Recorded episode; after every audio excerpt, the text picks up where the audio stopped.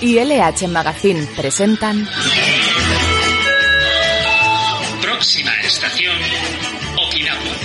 Por favor, no se levanten hasta que el programa se haya detenido completamente. Buenas noches, soy Juan Carlos Pérez. Bienvenidos a Próxima Estación Okinawa, un lugar desde el que mirar al horizonte con nuestros invitados. Poniéndole voz al cuestionario final, Alicia López. Y echándole carbón a la locomotora haciendo que todo esto sea posible, Juan Rodríguez.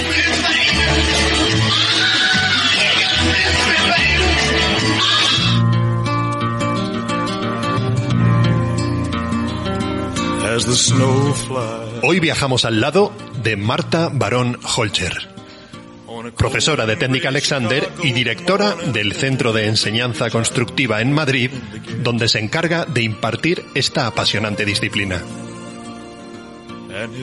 Con apenas 28 años, y solo tres después de completar periplo universitario licenciándose en ciencias químicas, decidió dar un giro a su vida y cambiar Madrid por Londres para descubrir en profundidad los secretos de la técnica Alexander. Tres años de formación en una de las escuelas más prestigiosas y otros tres aplicando estos conocimientos en distintos ámbitos profesionales cerraron este ciclo en la ciudad del Támesis antes de que la vida la devolviese a Madrid para empezar un camino apasionante de crecimiento como formadora que le permite ayudar a construir en otras personas lo que un día construyó en ella. and a hungry little boy with a runny nose plays in the street as the cold wind blows in the ghetto. Bienvenida Marta a Próxima Estación Okinawa. Es un placer tenerte hoy como compañera de viaje. Muchas gracias por haberte animado a subir a este tren con nosotros. Mucho gusto, Juan Carlos. Es un gustazo estar aquí y estoy muy contenta. Pregunta obligada y que te habrán hecho ya unas cuantas veces. ¿Qué es la técnica Alexander? Bueno, pues es un trabajo para el cuerpo y la mente que nos ayuda a entendernos mejor, a desentrañarnos, a mejorar la forma en que vivimos y desde la práctica, desde el cuerpo, pues eh, hacemos esto, ¿no? ¿Qué buscan los alumnos de técnica Alexander? La gente que recurre a la técnica, ¿qué va buscando? Siempre es gente con problemas. Tienen dolores, tienen problemas en su, en su forma de hablar en el trabajo o cuando tocan un instrumento. Mm, Siempre tienen problemas o tienen preguntas en la cabeza muchas veces que quieren resolver sobre sí mismos. ¿Dolores de qué tipo suelen tener? Hablamos de dolores, bueno, Bueno. entiendo físicos. Sí, mucho, sobre todo dolores físicos, dolores de espalda, de hombros, de cabeza, de cuello, todas estas cosas. Bueno, yo conozco desde hace unos años la técnica Alexander y me parece un campo apasionante. Luego volveremos sobre ella, aprovechando que te tenemos aquí, no lo quiero dejar pasar. Y además has hablado de que recurre a ella gente con dolores, con dolor de espalda, y todo lo que tenga que ver con el dolor de espalda, o con también con trastornos del ánimo, como la depresión, la ansiedad, el estrés, genera mucha expectación, ¿no? Pero, eh, yo imagino que mucha gente que nos esté escuchando habrá puesto las antenas. De hecho, el dolor de espalda estadísticamente es una de las mayores causas de, de baja laboral. Así que luego le dedicaremos un ratito a la técnica Alexander. En cuanto a tu viaje particular, ¿cómo llegas a la técnica Alexander o cómo llega la técnica Alexander a ti? Pues mira, la primera vez que escuché, que, que leí sobre la técnica Alexander fue en un libro de masaje. Yo tenía como 18, 19 años y estaba buscando, me interesaba el masaje. Y en un libro que leí de una mujer sueca había un parrafito que decía algo así como, si usted no aprobó la técnica Alexander, aunque no le duela nada y aunque no tenga ningún problema, aunque usted piense que está fenomenal y que todo va bien, inténtelo porque es un, es un trabajo que le ayudará mucho con sus hábitos y con la forma. Y yo me quedé como diciendo, guau, ¿qué es esto? Luego, mm, al cabo de unos años, eh, un- una hermana mía que estaba estudiando para ser actriz, pues yo, yo le había hablado de la técnica, porque obviamente en esa época nadie había oído hablar de la técnica Hablamos, perdona, por contextualizar más o menos de los Pues, 90 o... eh, sí, mm, realmente ni siquiera los 90, o sea, eh, antes de en los años 88, 87, 89, en fin. Y, mm, Y entonces, bueno, yo preguntaba de vez en cuando, oye, la técnica Alexander, pues no sé lo que es, pues tal, en fin. El caso es que mi hermana me trajo un libro sobre la técnica Alexander que tenían en su escuela de teatro. Y ahí yo ya leí un poco más y ya vi, ahí va, esto, esto es interesante. Posteriormente me empezó a doler la espalda. Mm, Unos años después me empezó a doler la espalda. De muy jovencita. Sí, yo debía tener como 25 años o así, era, era jovencísima. Y, y entonces fui al médico, hice lo habitual, me, me, dio- me dijo unas cuantas cosas y cuando salí del médico yo ya sabía lo que me pasaba. Era un problema con el uso. Sabía que el médico eso no me lo iba a resolver. Con el uso te refieres La manera en que, bueno, esto claro, ya es lo que yo había leído en el libro, la manera en que yo hacía la vida, cómo me movía, cómo andaba, cómo hablaba, cómo, cómo hacía la vida.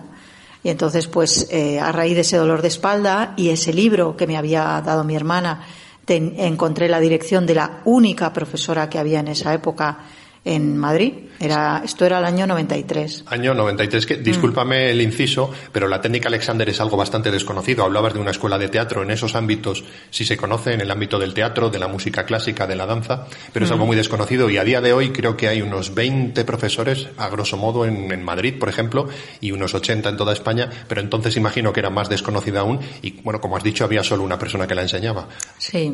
¿Recurriste a esa persona? Sí, tuve suerte, la, fui a, o sea, de encontrar su dirección siquiera, fui a dar clase con ella y, y- ya enseguida, o sea, lo que yo había leído, porque yo creo recordar que me había leído un par de libros ya eh, cuando empecé a dar clases.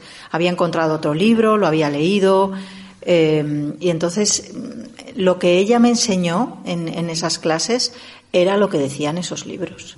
Lo que ella me enseñó eh, respondía a las promesas que yo tenía en mi mente. ¿Qué resultados eh, obtuviste, por ejemplo, con respecto a tu dolor de espalda? Pues mira, fundamentalmente una de las cosas que me pasó es que cambió completamente mi actitud hacia el dolor. O sea, en esa época para mí era dolor malo, solo malo, dolor malo, no hay nada más. Y de pronto me di cuenta de que sí, el dolor no es agradable, pero que verdaderamente el dolor me estaba contando una historia. El dolor me estaba hablando de mí. Me estaba diciendo, hey, ¿qué pasa? ¿Qué haces? Y entonces, pues, empecé a descubrir que el dolor no solo era malo, sino que el dolor me avisaba de que me había pasado, de que lo que fuera, me había pasado con el cuerpo, con la mente, con las emociones o con lo que fuera, ¿no? Y entonces, pues, eso, eso, ese fue un gran cambio, ¿no? ¿Lo llegas a resolver por completo el dolor? Eh, bueno, en, en las clases no, no lo resolví por completo, resolví mucho, pero por completo no. ¿Cómo te surge, cómo te llega a envolver así la técnica Alexander hasta el punto de que te plantees profundizar, estudiarla, irte a otro país, como fue el caso, entiendo, a estudiar técnica Alexander? Es que para mí era una cuestión vocacional, si quieres, ¿no? O sea, yo, yo conocí la técnica, empe- empecé a pensar, esto es interesante, eh, me empezó a doler la espalda, di clases y a la séptima clase le dije a mi profesora, yo quiero hacer esto. A la séptima clase yo le dije, yo quiero hacer esto. No había opción de estudiarlo aquí, quiero decir, de, más allá de dar clases con ella, No, no había. para irte a una escuela de formación como hiciste, tenías que irte fuera. Exactamente. Y yo recuerdo que ella, porque esto a mí me ha pasado, o sea, a mí esto ahora me, me puede pasar veces que venga gente de siete clases y me diga, yo quiero hacer esto. Y yo pienso, otro loco. O sea, Tú misma piensas eso. otro loco, ¿sabes? Entonces, claro, yo ahora me doy cuenta mm, de la cara que ella me, me, me puso, ¿no? Eh, O lo que yo interpreté, que era como, madre mía. Pero en mi caso era cierto. El hecho es que yo seguí dando clases eh, y luego posteriormente pues fui a visitar escuelas en Londres. En fin, yo tenía en mi cabeza que yo iba. Lo tuviste claro. ¿Y qué, qué dice, qué dice tu entorno, por ejemplo, tus padres? Porque tú te habías licenciado, como hemos dicho, hacía poquito en ciencias químicas Sí. en la Universidad Complutense. ¿No te dicen algo así como eso de, hija, toda la vida estudiando para que ahora te vayas a, a estudiar otra cosa fuera que, que encima no sabemos bien ni cómo se llama, ni lo que es? Sí, sí, lo que pasa que yo ya era una mujer y tenía, eh, o sea, básicamente lo que pasaba era que yo había estudiado la carrera en desacuerdo. Bueno, como le pasa a mucha gente por otro lado. Exactamente. Entonces yo había estudiado la carrera en desacuerdo y esa carrera no me había empezado a gustar. Yo, a mí no me gustaba esa carrera, entonces. ¿Te llegaste a dedicar profesionalmente a ella? Sí, un poco sí, eh, un poco sí, pero yo tenía, no, no, no estaba satisfecha con la química. No me parecía una cosa a la que yo me quisiera dedicar toda la vida y mis padres sabían eso. Entonces, cuando yo, yo, yo fui a decirles que me iba a Londres, no era, oye, me quiero ir, era, "Mm, me voy. O sea, yo voy a ir a hacer esto porque esto es lo que yo quiero hacer. Bueno, país nuevo, además, Sí. idioma nuevo. ¿Tú en ese momento cómo lo llevabas con el inglés? ¿Tenía, ¿Era una barrera para ti? No, realmente no. Ya te manejabas bastante bien. Sí, hablaba, hablaba bastante. Y decides irte ni más ni menos que a Londres, que es una ciudad que sabemos todos, todas, que es baratita. Y además hacer una formación que dura tres años. La formación de Technic- en Técnica Alexander dura tres años. Y según mis informaciones, por aquellos entonces, un año en la escuela costaba unas 4.500 libras. Eso es. Si esto lo multiplicamos por tres años y lo pasamos a euros, redondeando, porque no sé a cuánto estaba el cambio en ese momento, libra esterlina a euro, vienen a ser más de 16.000 euros. Sí. ¿Tú esto cómo lo haces? ¿Lo tenías planificado? ¿Habías ahorrado dinero? ¿O fue más un me lanzo a la piscina y ya veremos qué pasa? Pues mira, en aquella época manejábamos pesetas, como sabes. Yo llevaba lo que se llama medio kilo, o sea, 500.000 pelas. 3.000 euros, señores. 3.000 euros. Y el trimestre me costaba, pues, aproximadamente, mm, no sé, pues de los 3.000 euros, 1.600 me costaba. Hay que decir, perdón, además, que las clases son por la mañana. Eso te limita a la hora de encontrar un trabajo. Eso es. Entonces yo llevaba eso, eh, ese dinero, lo llevaba para pagar mi primer trimestre y ya veríamos. Esa era mi situación. Pero claro, tenía 28 años, entonces eso no me asustaba en realidad. Bendita inocencia. Efectivamente, menos mal, porque si te avisan, imagínate, ¿no? Entonces, pues, eh, claro, yo, eh, en primer lugar, el inglés no, no me parecía un problema. Eh, yo me había, había quedado con una compañera de esa misma escuela mm, para ver si podía aterrizar en su casa, con lo cual llegaba con un sitio donde por lo menos aterrizar. Y, y luego, eh, el primer día o la primera semana, yo me pasé por el colegio español y puse un anuncio, porque yo lo que había hecho en el mundo profesional de la química era dar clases. Ah. Y no solo había dado clases, es que se me daba bien. O sea, me lo, me lo habían dicho, oye, es que tú eres una natural. Tenías ya madera de profesora. Efectivamente. Entonces, pues, pues yo puse un anuncio y el mismo día me llamaron ya dos personas. Entonces el anuncio decía, licenciada en Ciencias Químicas, das- da, clases de matemáticas, física y química. En español. En español, en el colegio español. Y al, y al cabo de mm, tres semanas estaba trabajando, pues no trabajaba mucho porque solo trabajaba por las tardes, pero trabajaba lo suficiente como para llevar esa vida de estudiante Compartiste, compartías piso. es- claro, llevaba esa vida de estudiante que, que- que, sabes que ganas un poco de dinero, pagas tus tus, mm, tus matrículas Sí, vas y, tirando como y te puedes. apañas. Entonces, pues así fue. Y en los primeros meses, las primeras semanas allí en el training, ¿no te dio ese vértigo de, Dios mío, en lo que me he metido, eh, ¿qué hago yo aquí? Nunca. Nunca tuviste esa duda. No, porque mira, yo cuando visité escuelas en Londres, en Inglaterra, yo visité, creo recordar, cuatro escuelas. Mi profesora me había recomendado ir a esta escuela. Y, y entonces mm, yo visité esas cuatro escuelas y, y me, me dejé sentir un poco, ¿no? ¿Cómo me encuentro yo aquí? Del feeling que te daban. Claro, y cuando llegué a mi escuela, ese era mi sitio. Esas cosas a veces pasan, ¿verdad? Claro, es que ese, ese era mi sitio. O sea, yo, yo ahí podía, podía estar. Entonces, mm, los primeros meses, bueno, mm, para mí, cada día que, que pasaba en la escuela eh, era como una aventura de, de aprendizaje, de reencontrarme, de aprender cosas que me fascinaban. Entonces, es que nunca tuve la sensación de ¿qué estoy haciendo aquí? ¿Qué efecto te producía la escuela? Porque tengo entendido, por cierto, se llamaba eh, el Constructive Teaching Center, creo que lo he dicho bien. Sí. ¿Y qué sensación te producía? Porque creo que era un edificio más o menos antiguo, relativamente céntrico en Londres, y se me viene un poco la imagen a la cabeza, esa imagen de la Inglaterra victoriana. Eh, ¿Era más eso o era ese Londres cosmopolita? Porque imagino que allí habría gente como tú, de otros sitios también, ¿no? Claro. Sí, bueno, eh, eh, eso, Londres es una ciudad increíble, ¿no? Sí. Entonces, lo que pasa que eh, yo diría que mi viaje era hacia adentro, ¿sabes? Eh, yo necesitaba eh, de manera imperiosa eh, hacer un viaje hacia adentro, encontrarme conmigo misma, encontrarme con la persona que yo había sido de niña, o sea, con la persona que había nacido y que había sido un poquito apantallada por las, bueno, pues por el modelo formativo que hay en nuestros países, ¿no? Entonces, mm, para mí, el cosmopolitismo de Londres no me interesaba Te daba un tanto. poco igual. Me daba un poco igual.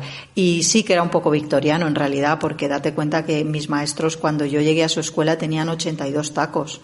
O sea, eh, esto era en 1996, es que habían nacido en 1915 los dos.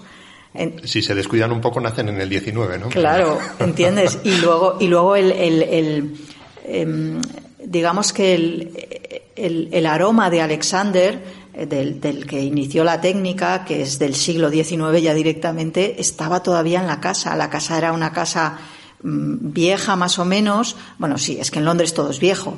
Entonces, o sea, la casa pues a lo mejor tenía 200 años, entonces eh, pues mantenerla costaba mucho dinero, se mantenía como se podía más o menos, o sea, bien, pero en fin, no era una casa que hubieran reformado, entonces pues sí, sí que se notaba eso. Y luego esa maravilla de, de Londres de pues un- una casa que está en una manzana dentro de la cual hay un parque privado. Entonces eso para, para nosotros eso era... Un parque privado. Claro, claro, pero eso pasa en muchísimos sitios en Londres. Entonces, entre eh, cada casa tiene una salida al parque y, y eso está cerrado. Y es de la gente de, de las casas, ¿no? Entonces, eso era como, como estar en otro mundo realmente. Te daba luz. Mucha, mucha. Y hablabas de que tus profesores tenían 82 tacos.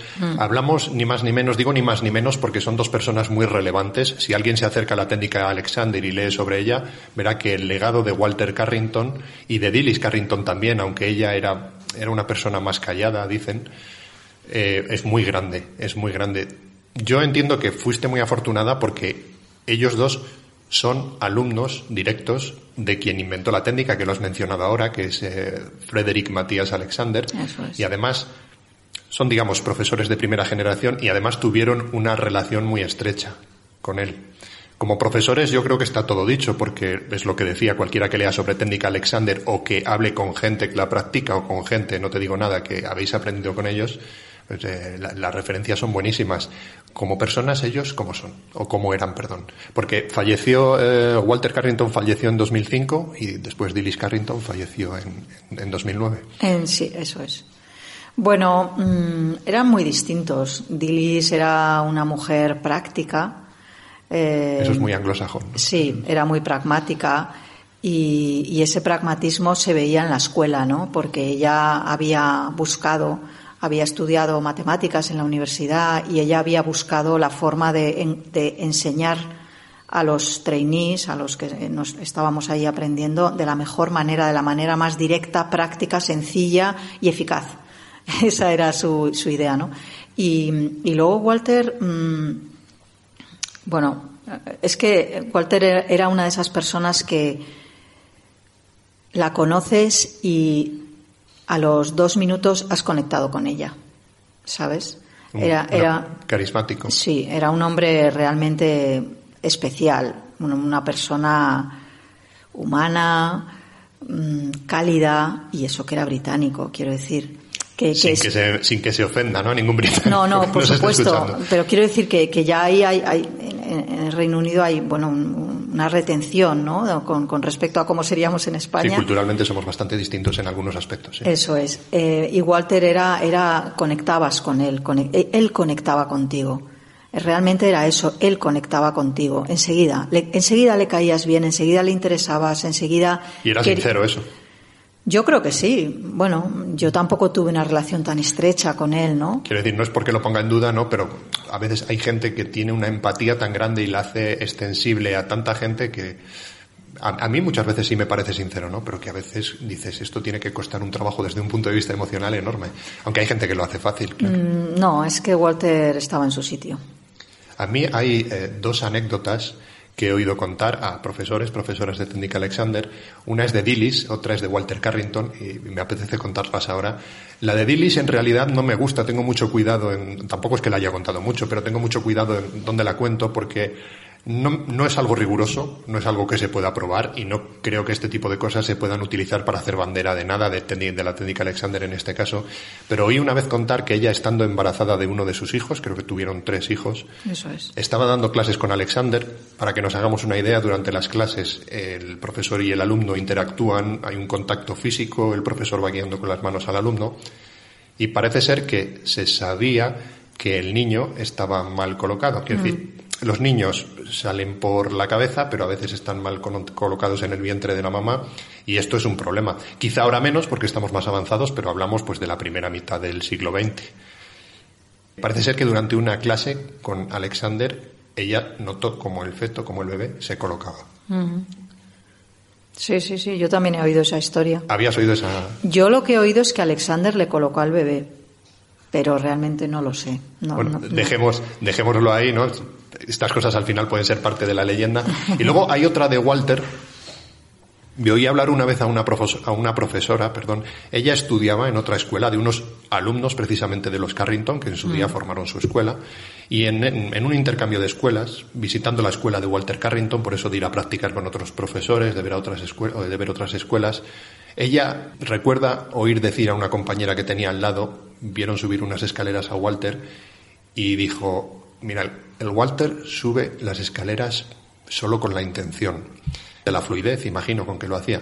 Me llamó la atención porque para entonces él era ya una persona de edad avanzada y además creo que tenía un problema en, en la cadera, cierta cojera. Sí. Y esto, y lo he visto en, en la web del Teaching, del, del Constructive, de la escuela donde estudiaste, parece ser que es porque él en la Segunda Guerra Mundial sirvió en la Royal Air Force británica y tuvo un pequeño percance.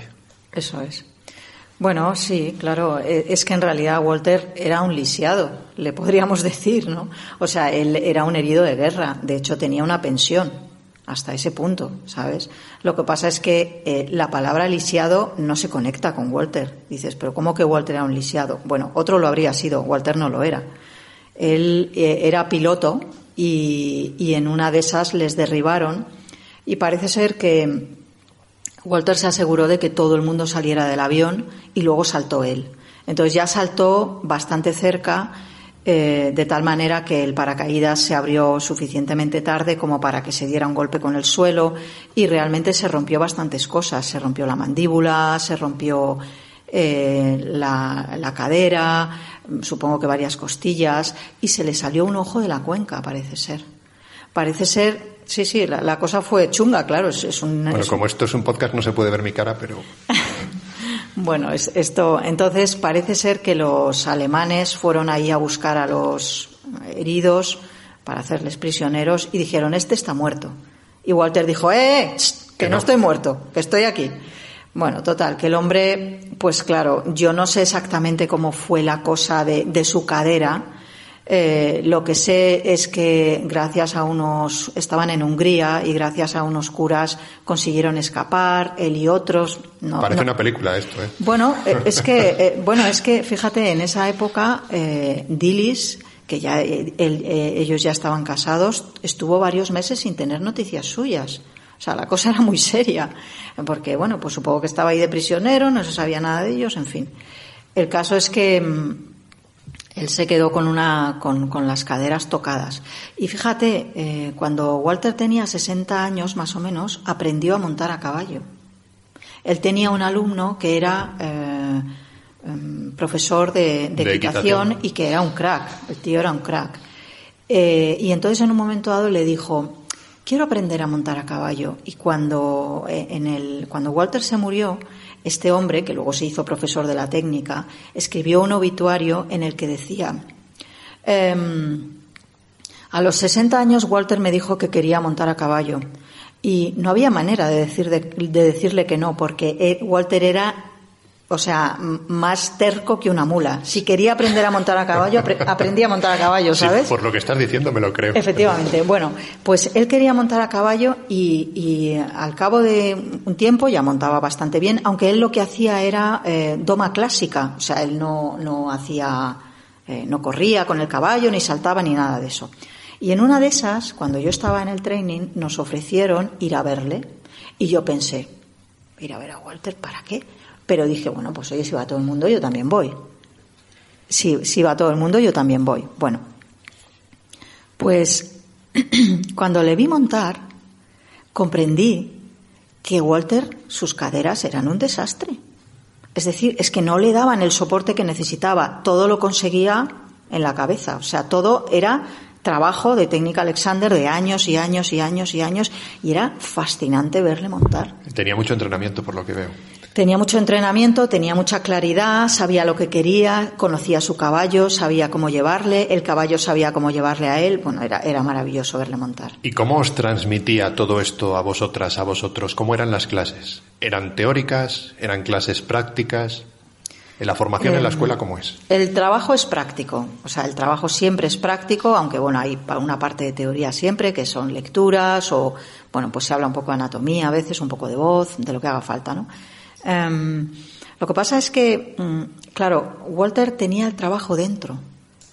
Eh, y eso es lo que estamos buscando todos, ¿no? Tener el trabajo dentro, que, que, que no estés implementando, sino que lo tengas tan interiorizado que, que ya seas un, un, un vehículo del trabajo. Decías que Dilis era muy pragmática, él entiendo que también tenía un método muy efectivo. Efectivamente. Las clases son prácticas y entiendo que esto implica también un cambio a nivel físico muy potente. Ya lo creo. Y como además no se pueden disociar las facetas, las distintas facetas que componen a un ser humano, por decirlo así, entiendo que esto también tiene sus implicaciones emocionalmente. Tres años trabajando así, imagino que son un cambio profundo a nivel, a nivel físico y a nivel bueno, emocional también. ¿Cómo viviste tú eso? Bueno, yo es, es lo que te he dicho hace un momento, yo volví a casa.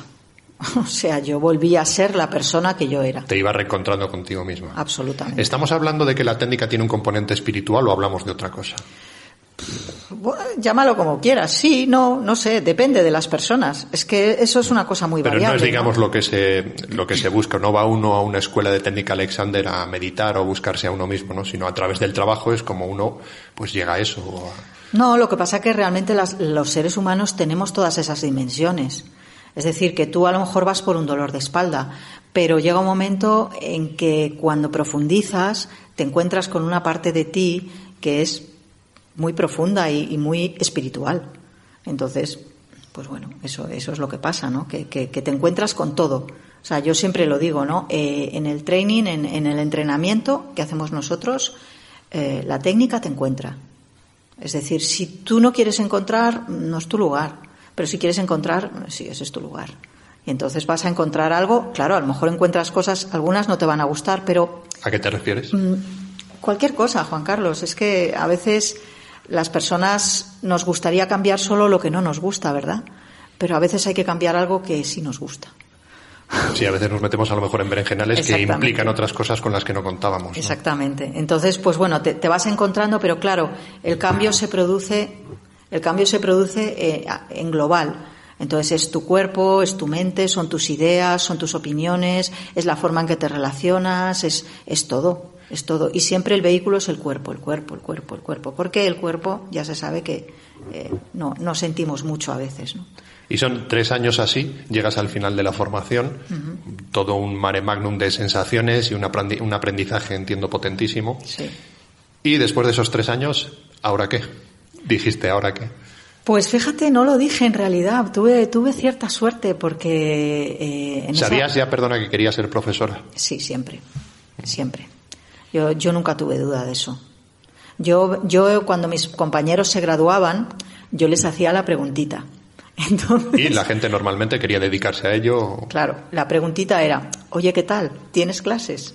Y entonces era como, "Mm, bueno. ¿Tienes clases significa? en ¿Tienes fin". alumnos? Exactamente. Y la, la respuesta era como, que pase esto rápido a ver si puedo no contestar a esta mujer. Entonces yo, claro, ya me di cuenta que, que bueno, que igual. el tema es complicado. Claro, que igual no era tan, tan rápido, ¿no? Pero yo sabía desde el principio que quería enseñar y es que lo que pasó es que yo en esa época tenía un novio que estaba en, en el entrenamiento.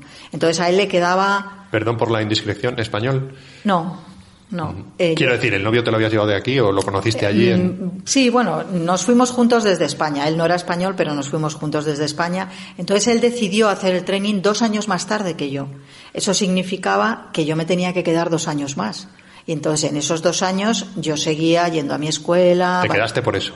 Sí, Yo seguía yendo a mi escuela varios días a la semana y ya me puse a trabajar a dar clases de la técnica. Entonces yo me lancé como con bastante pasión, ¿no?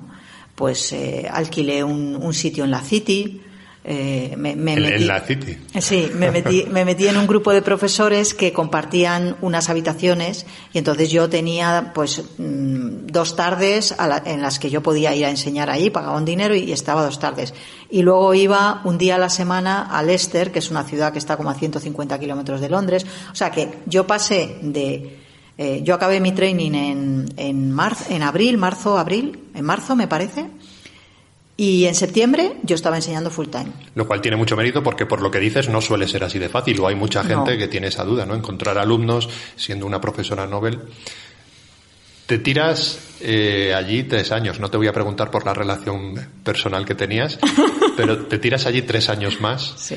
y en 2002 decides volver a Madrid. Eso es. Sé que cuando volviste, decíamos antes que la técnica Alexander se conoce en el ámbito, por ejemplo, de la música clásica, estuviste trabajando en algún conservatorio, con alguna orquesta, y entiendo también que empezaste a buscar ya alumnos fuera de ese ámbito. ¿Cómo te diste a conocer? Porque hablamos de 2002, por redes sociales, por ejemplo, no era posible porque estaban todavía por llegar. ¿Cómo haces ese camino? Pues, pues no, no sé bien realmente cómo la gente me encontraba, porque pues yo, yo estaba en la lista de APTAE, que es la Asociación de Profesores de la Técnica Alexander de España. Que tiene una web, entiendo, y tenía entonces ya una web. Mm, sí, posiblemente. Tenía también una página web que me había hecho ese novio, por cierto. eh, que Está, está- está todo conectado. Está todo conectado. Pero fíjate, eh, cuando compramos el, el dominio, eh, pues fue como, bueno, ¿y qué dominio y tal? Y, y- y fue como, mm, bueno, pues venga este. Y claro, 20 años más tarde, yo sigo manteniendo ese dominio. Que es, Tecnicaalexander.org. eh, si lo hubieses intentado ahora, hubiese estado cogido. Efectivamente. Entonces, eh, eh, yo, no sé, como que cogimos ese dominio como, bueno, pues venga, este. Y claro, 20 años más tarde dices, ostras, que esto sigue ahí funcionando bien. No, Es un reclamo además para quien busque la técnica Alexander. Efectivamente, ¿no? Entonces, eh, él me hizo una página web muy sencilla, pero joder, no estaba, no estaba nada mal, no era profesional ni nada. Y a partir de ahí es cuando tú empiezas, Sí, a, sí. empiezan a contactar contigo. También entiendo que hay una inseguridad, la inseguridad de, de la profesora principiante, del profesor principiante. Después de 20 años tú tendrás ya muchas herramientas para enseñar lo que estás enseñando, pero entonces imagino que habría cierta, no lo sé, cierta inseguridad. ¿Cómo convives con esto? ¿Cómo lo combates? ¿Cómo vas aprendiendo? Mm, bueno, pues fallando mucho, ¿no? O sea, eh, viene un alumno, le das clases, das lo mejor que tienes y si se queda genial y si no se queda, así es la vida. Es muy honrado decir esto que estás diciendo. Bueno, eh, es que es la realidad, Juan Carlos. Es que, es que no se puede decir ninguna otra cosa. Es, es que es la realidad. Es que una cosa que sabemos los profesores de la técnica Alexander es que los alumnos que no se quedan a dar clases no es nuestra culpa. No es Bueno, que tú puede seas. ser por muchas cosas, además, Exactamente. ¿no? ¿no? es que tú seas un mal profesor ni que le hayas tratado bien, mal. Les tratas bien a todos y, y- y lo haces lo mejor que sabes. Pero la técnica Alexander es un trabajo extraño. Y a veces la gente intuye que hay que currar. ¿Y extraño en qué sentido? Bueno, pues en el sentido de que, mira, eh, este no es el método pa, pa, pa, sino, bueno, vamos a ver, vamos Peda- a ver cómo pedagógicamente, estás. Sí. ¿te refieres? Y, y aprenderlo, o sea, yo lo puedo enseñar, pero tú lo tienes que aprender. Entonces, hay, hay muchas veces que las personas cuando vienen con un problema físico, por ejemplo, piensan, ¿y yo qué tengo que aprender? Si yo lo que quiero es que se me quite este dolor, pues mira, sí, tienes que aprender cosas. ¿Una cuestión de actitud es- te refieres? Sí, una cuestión de actitud, una cuestión de riesgo, una cuestión de, mm, de confianza en uno mismo, de decir yo puedo cambiar. Porque hay, hay gente que es lo primero que te dice, yo no puedo cambiar, yo soy una persona muy rígida. Bueno, eso es una, poner una barrera muy grande, entiendo que, que las personas muchas veces lo hacemos. Efectivamente. Pero tú vas haciendo camino, vas caminando y se ve que todas esas trabas las vas venciendo y, bueno, vas saliendo adelante, como decías.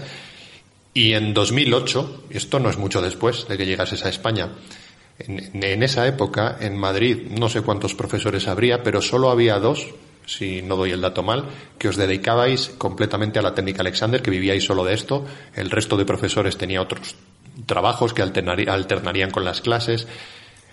Una de esas personas eras tú y la otra era Simon eh, Fitzgibbon, que, bueno, es un apellido un poco impronunciable para sí, mí. Fitzgibbon. Fitzgibbon. Él era australiano, se formó muy jovencito en Australia, luego vino a Europa, se estableció en España, él vivió muchos años aquí y en 2008, decíamos, decide formar una escuela. Creo que a día de hoy hay unas tres escuelas, en- hay dos en Cataluña, y luego está la de Madrid, que llevas tú.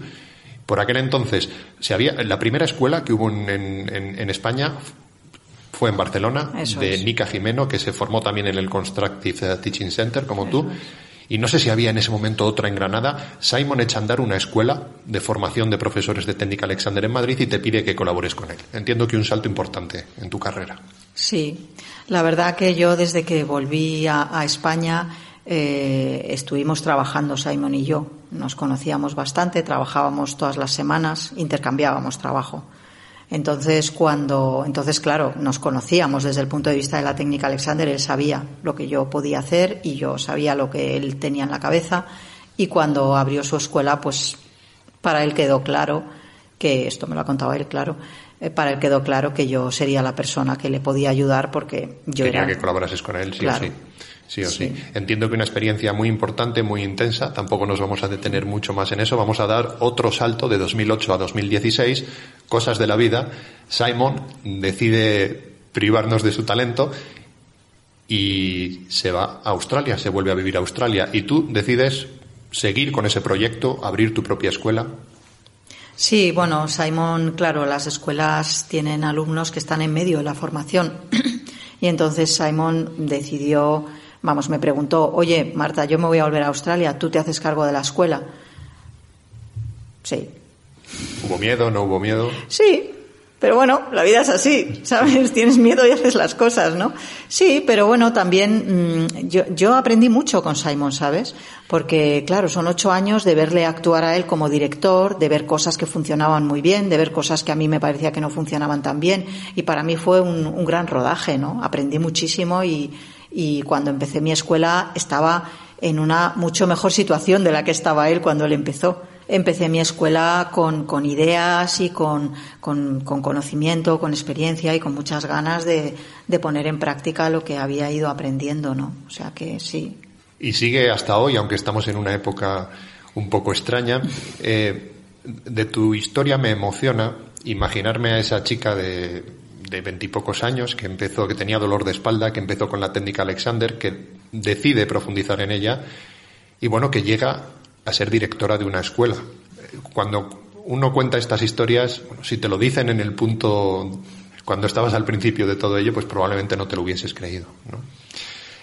Bueno. Eh, ¿cómo, ¿Cómo es ese paso de.? Porque además entiendo que cuando una es profesora es una relación muy básica con los alumnos, en el sentido de que tú enseñas técnica Alexander, te pagan por ello, si lo haces bien, pues la cosa suele funcionar mejor, vas teniendo más alumnos y ya está. Pero cuando eres directora de una escuela están los alumnos de esa escuela que han decidido invertir en tiempo y en dinero, tienes una responsabilidad, tienes a otros profesores, otras profesoras que trabajan contigo, se construye un universo complejo, tienes además que seguir dando tus clases fuera de la escuela y aparte tú tienes que hacer de ese, pro, de ese proyecto algo sostenible, vamos a decir, desde un punto de vista con, contable.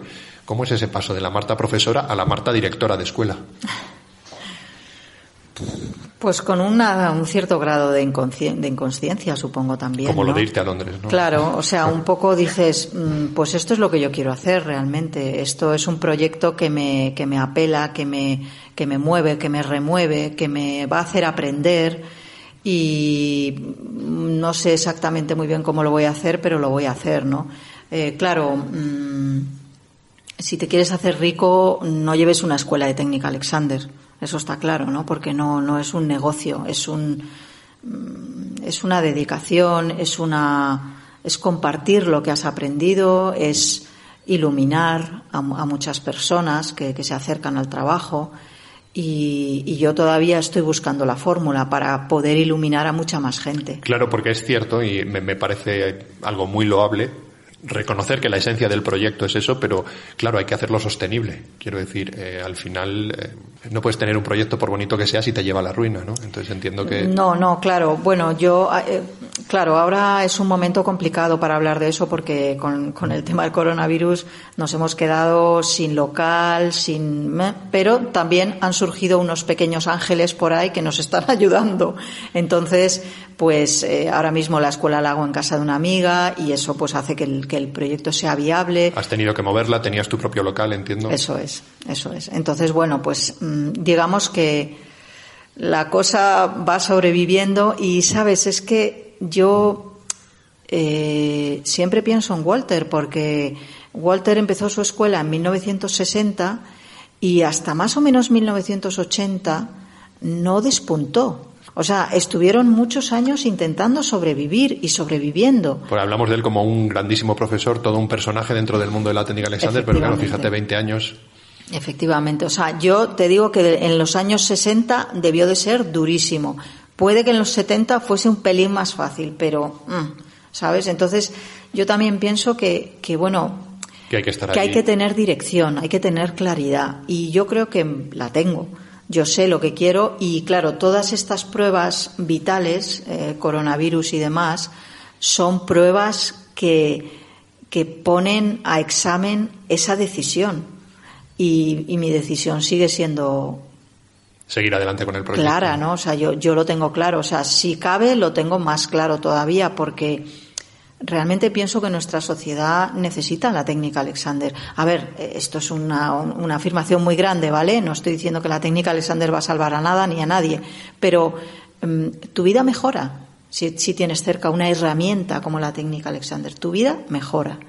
Entonces, pues es que yo mi deseo sería que la escuela fuese una escuela mmm, nutrida de gente para iluminar a cuanta más gente mejor, porque, ostras, vivimos en un mundo relativamente oscuro. Sí, tiene, sí. Entonces, tiene, tiene una parte muy complicada. Claro, entonces un poquito de luz y que encima esa luz viene de ti, a mí me parece una aportación brutal para la sociedad, ¿no?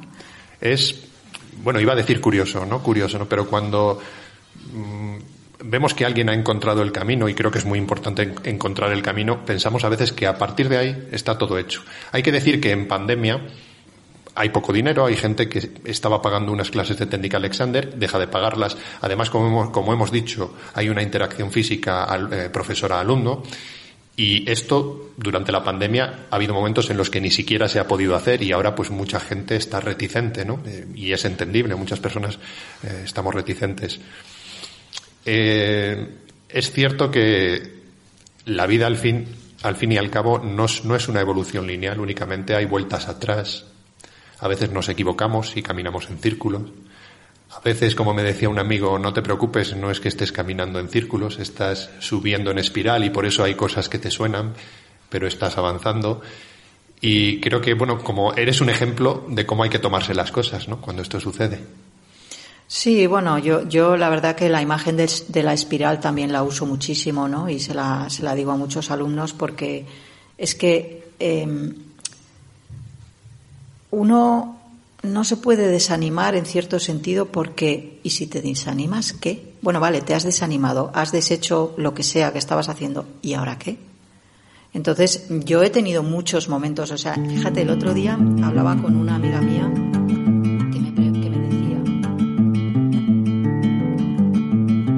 Llevo tanto tiempo despierta. Frederick Matías Alexander nació en 1869 en Australia, en la isla de Tasmania. Fue actor de declamación y se encontró con el problema de que perdía la voz, se quedaba afónico. Los médicos le recomendaban reposo, pero cada vez era menor el tiempo que pasaba entre que la recuperaba y la volvía a perder. Inició un proceso de investigación y de observación minuciosa de sí mismo y detectó una serie de hábitos que fue capaz de corregir.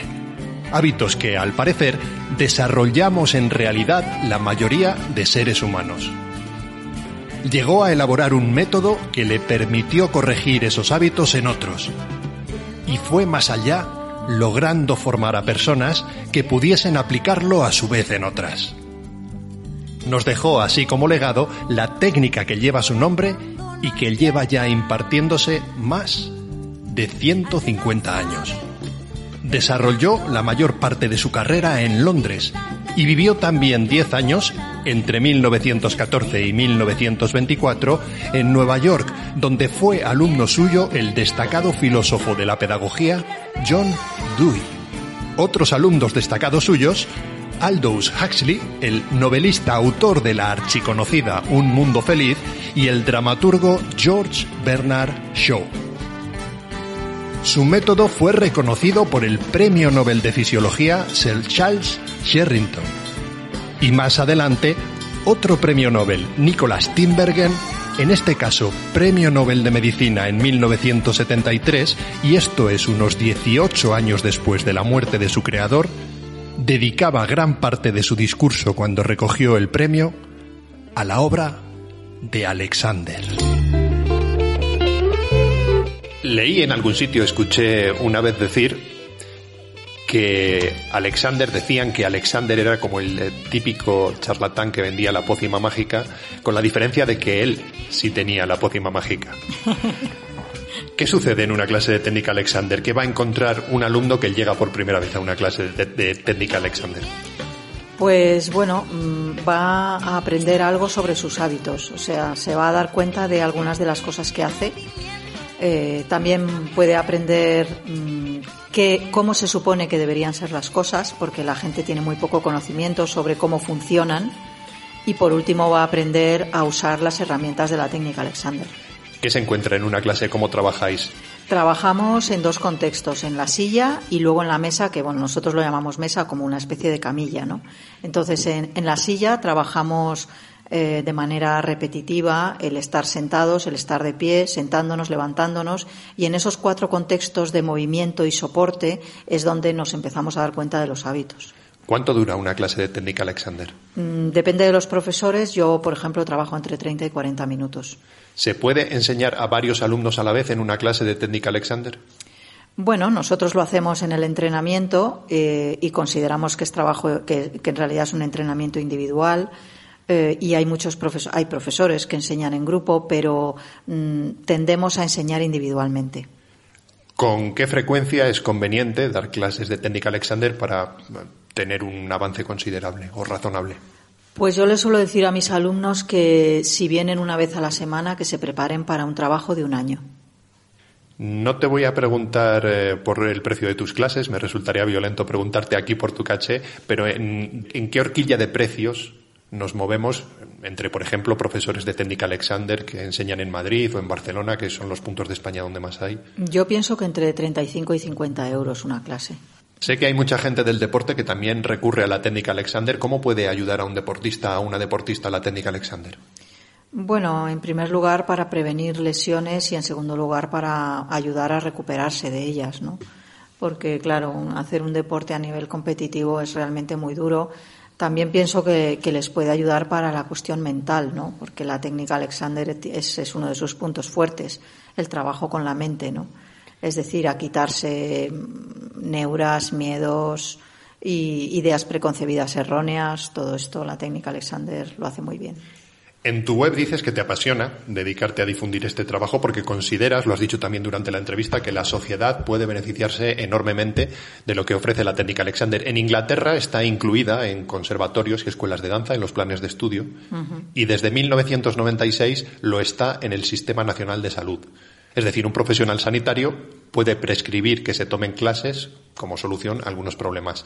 ¿Ves muy lejos que esto pueda llegar a pasar también en otros países, en España, por ejemplo?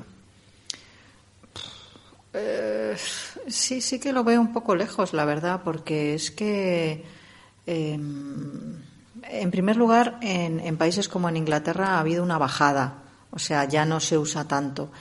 Y en segundo, qué? Es que eso no lo sé. En parte, yo los recortes de los que yo tengo noticia en, Reino Unido son por dinero. Eh, España es un país que no invierte tanto en, en ciertas cosas, es como lo justito y ya. Entonces sí que lo veo un poco lejos por esa razón, ¿no? Eh, como hemos dicho, la técnica Alexander es una cosa costosa. es- cara, vamos a decir, se aprende además a un ritmo lento. En el caso, por ejemplo, de personas que acuden a la técnica Alexander por problemas, tienen la opción, tienen la opción también de acudir a terapias, ya sean terapias eh, estándar o, de otro tipo, o pueden también acudir a otras disciplinas o simplemente al deporte, a disciplinas que no vamos a comparar porque son, son trabajos distintos y no son ni mejores ni peores, pero se me viene a la cabeza el pilates o el yoga y la verdad es que por lo que cuesta una clase o dos clases de técnica Alexander se paga una mensualidad y puedes ir todos los días a un gimnasio, por ejemplo. ¿Cuál es la baza de la técnica Alexander para que la gente opte por este trabajo para crecer?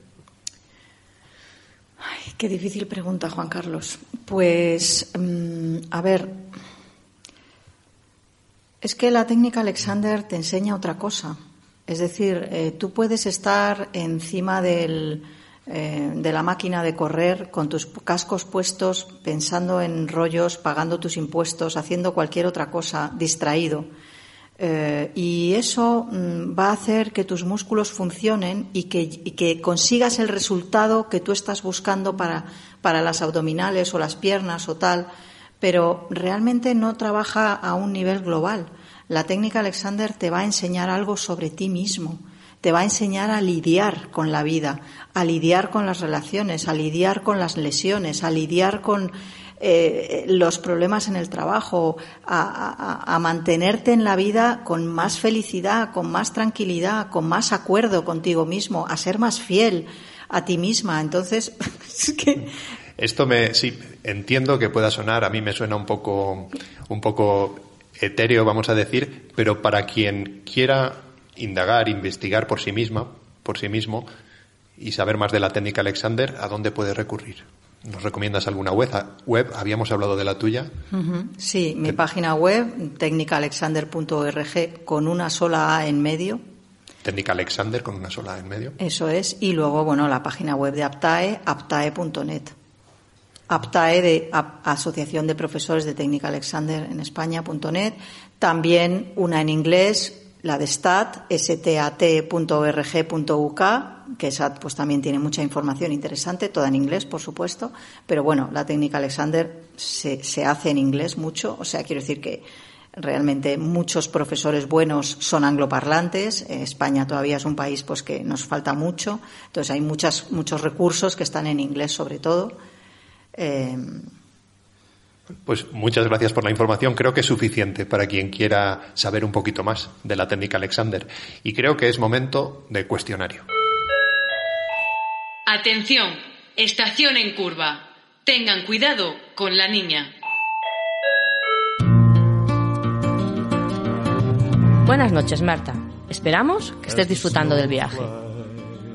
Dinos un libro que te haya marcado, que te impactase en su día especialmente. Pues uno de los últimos que he leído que me ha impactado es em, las historias de Macro el Gaviero de Álvaro Mutis. Una o un artista musical con quien pondrías banda sonora a tu vida. Elvis, sin duda. Algún personaje que te sirva de inspiración, a quien podrías tener de referencia. Da igual que sea actual o del pasado, vivo o ya fallecido Puede ser incluso algún superhéroe o personaje de ficción. No tengo una respuesta muy definida a esto, la verdad. Mandela, como mucho, Nelson Mandela. Pero las personas somos muy completas. Un lugar del mundo en el que te gustaría pasarte un año impartiendo clases de técnica Alexander. ¡Buf! Un sitio exótico, Tailandia, Indonesia, Perú. Una disciplina, artística, deportiva, científica, en la que no hayas profundizado por falta de tiempo o por descubrirla de forma tardía, pero que te gustaría explorar. La escritura. ¿Con quién te gustaría que coincidiésemos en próxima estación Okinawa? Para hacerle una entrevista como la que acabamos de hacerte. Yo, a mí me gustaría una entrevista eh, a cualquier persona política, por ejemplo, pero una entrevista humana, no de política ni de algo social, sino sacarle el tuétano a la persona. Muchas gracias, Marta, por hacer este tramo del camino con nosotras y por abrirnos la puerta a algo tan especial como la técnica Alexander. Próxima estación, Okinawa. Si pierden el tren, no se preocupen. Siempre habrá otro. Pues estamos llegando, Marta, al final del trayecto. Ha sido un gustazo pasar este tiempo contigo. ¿Qué canción has elegido para despedir el programa y por qué? Pues he traído una canción que me gustaba mucho de niña que se llama I Don't Like Mondays, no me gustan los lunes, de Buntam Rats. Y esta es una canción que, que a mí me- de niña me hizo como sentir, pero esto se puede hacer, porque era como salvaje la no, no, no sé, no, no, yo la recuerdo como una de mis canciones favoritas de niña, no de adolescente, de niña. O sea que Bueno, esto va en consonancia con lo que decías antes de reencontrarte con la verdadera Marta, con la niña que, con la niña que eras. Pues un, un placer haberte tenido aquí. muchísimas gracias Juan Carlos, me ha encantado.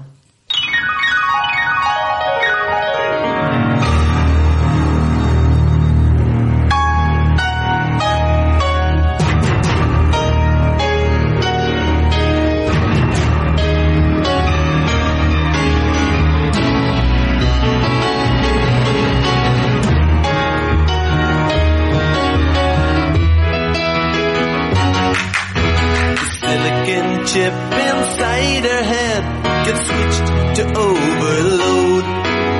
And nobody's gonna go to school today. She's gonna make them stay at home. And daddy doesn't understand it. He always said she was good as gold. And he can see no reasons, cause there are no reasons. What reason do you need to be shown? Tell me why I don't like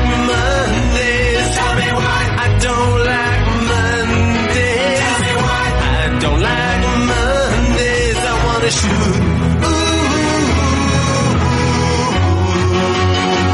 The whole day down.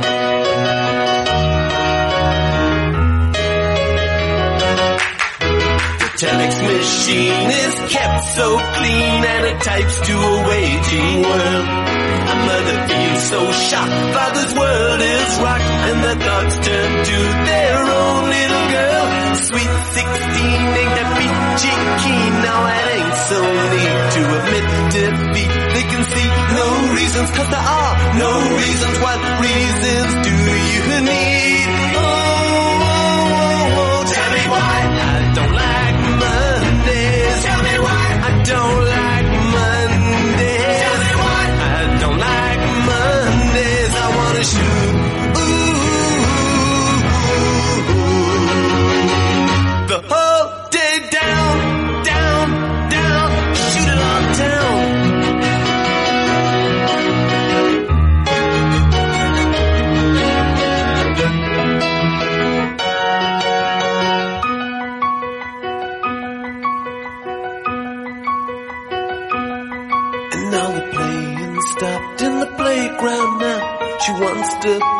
with the toys a while.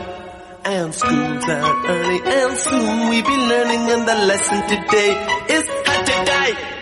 And then the bullhorn crackles and the captain tackles with the problems in the house and wife. And he can see no reasons, cause there are no reasons. What reason do you need to die? Die.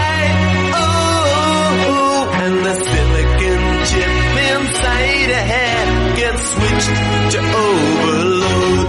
Oh, and nobody's gonna go to school today. She's gonna make them stay at home. And daddy doesn't understand it. He always said she was good as gold. And he can see no reasons, cause there are no reasons. What reason do you need to be shown?